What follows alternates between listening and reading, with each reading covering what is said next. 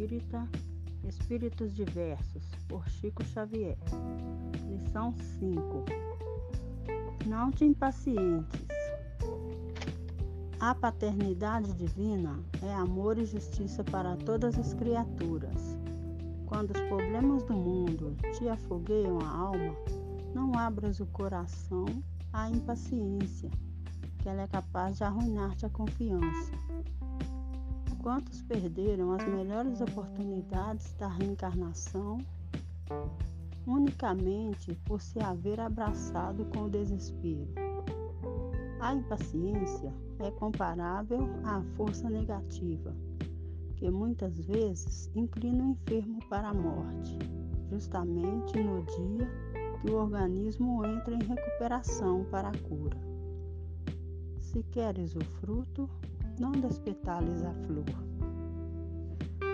Nas situações embaraçosas, medita caridosamente nos empeços que lhe deram origem. Se um irmão faltou ao dever, reflete nas dificuldades que te interpuseram, entre ele e os compromissos assumidos. Se alguém te negar um favor, não te acolha a desânimo ou frustração de vez que, enquanto não chegarmos ao plano da luz divina, nem sempre nos será possível conhecer de antemão tudo de bom ou de mal que poderá sobrevir daquilo que nós pedimos.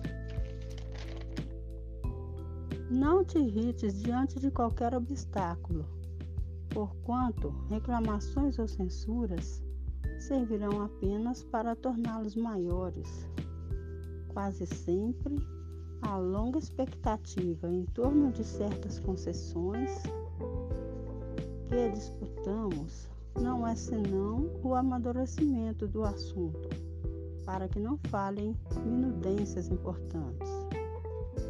Não queremos dizer que será mais justo te acomodes à inércia.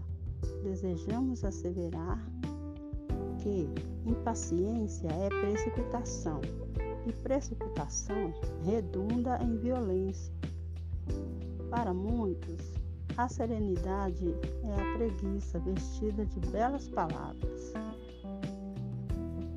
Os que viveram, os que vivem, porém, acordados para as responsabilidades que lhes são próprias, sabem que paciência é esperança operosa recebem obstáculos por ocasiões de trabalho e provações, por ensinamentos, aguardam o melhor da vida, oferecendo à vida o melhor que puderes. O lavrador fiel ao serviço espera a colheita, zelando a plantação. A casa nasce dos alicerces, mas para completar-se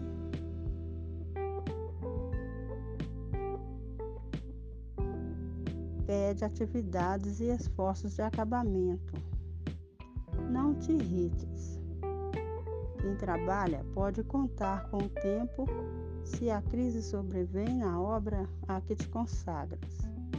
Pede a Deus não apenas te abençoe a realização em andamento, mas também a força precisa para que saibas compreender e servir, suportar e esperar.